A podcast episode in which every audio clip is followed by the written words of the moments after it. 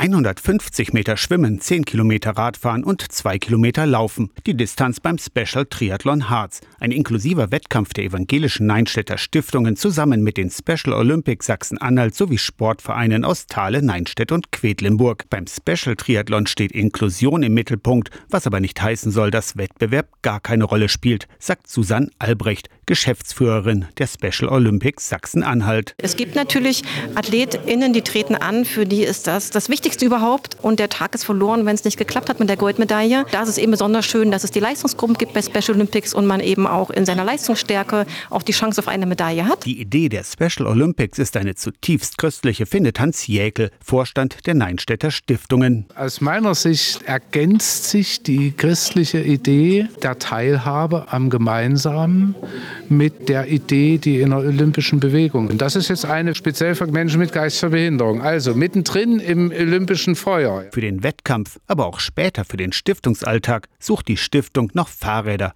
Winfried Knorr organisiert Sport in Neinstedt. Alle Fahrräder, die wir bis jetzt geschenkt bekommen haben, und ich möchte einfach da auch noch mal im Nachhinein danken, sind in gute Hände gekommen. Jedes Fahrrad ist herzlich willkommen. Zum Special Triathlon Harz am 2. Juli zwischen Thale, Neinstedt und Quedlinburg. Aus der Kirchenredaktion Torsten Kessler, Radio SAW.